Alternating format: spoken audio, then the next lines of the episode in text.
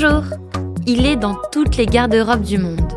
Au départ créé pour le confort et le travail, il se retrouve aujourd'hui comme un véritable objet de mode. Dans cet épisode, Viviane nous raconte la petite histoire du jean. En 1873, après avoir créé des salopettes en grosse toile bleue appelées denim, Lévi-Strauss s'associe au tailleur Jacob Davis pour les renforcer en inventant les rivets. En effet, les poches des salopettes étaient bien trop fragiles. Ensemble, ils déposent un brevet et voilà, le jean est né. Fin de la Seconde Guerre mondiale, les GI l'exportent dans le monde entier, le rendant ainsi incontournable. Dans les années 50, c'est le cinéma qui le popularise, porté par de véritables sex symboles.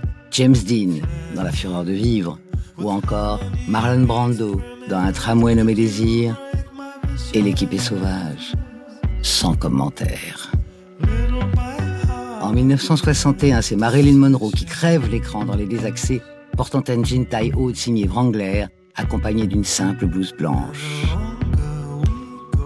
Les 70s font enfin évoluer le jean vers la mythique forme Pat Def. Le film Air est un témoignage excellent et très précis du goût de l'époque, à l'image de Jane Birkin ou encore John Travolta dans La fièvre du samedi soir. Dans les années 2000, la marque française April 77 met le jean slim au goût du jour. Porté par Kate Moss, icône mode incontournable, le style rock de ce modèle serré à la limite de la seconde peau gagne vite tous les vestiaires de la planète.